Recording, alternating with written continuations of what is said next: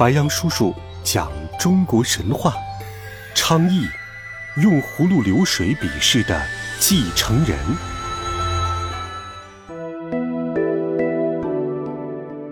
传说，皇帝有二十五个儿子，其中，他和正妻雷祖有两个儿子，一个叫昌邑，一个叫玄霄。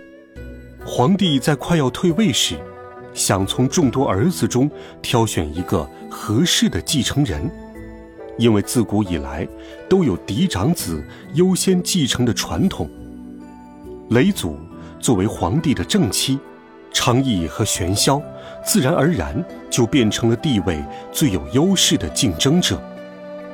这天，皇帝把这对兄弟叫了过来，给他们每人一个宝葫芦，并说道。这两个宝葫芦只要一打开，就可以流出一丈深、三丈宽的水，可以流两百里。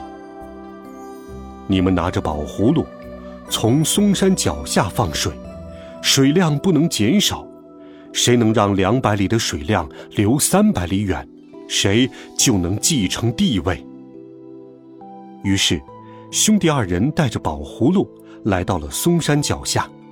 两人想尽各种办法，一个站在悬崖的南面，另一个站在悬崖的北面，各自打开了葫芦，开始放水。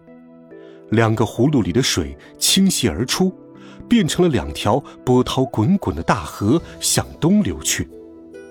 可是，河流仅仅流了两百里就干涸了。两兄弟非常着急，拼命地摇晃葫芦。可是里面已经流不出一滴水了。这天，玄霄突然对弟弟说：“我想到一个好办法。”昌邑连忙问道：“什么办法？”玄霄说：“既然每个葫芦只能流两百里，那两个葫芦合起来，不就可以流四百里远了吗？”昌邑一听，连连称赞。于是，兄弟俩一起上了嵩山。同时打开葫芦，两条溪流汇合在一起，瞬间汇入了大江。从此，江水一直向东流去，奔流不息，永不停歇。这一刻，兄弟二人也瞬间明白了皇帝的良苦用心。只有兄弟齐心协力，才能把国家治理好。昌邑。是上古时代传说中的人物，皇帝的儿子，其母亲是雷祖。后来，昌邑娶蜀山氏昌朴为妻，生下了颛顼。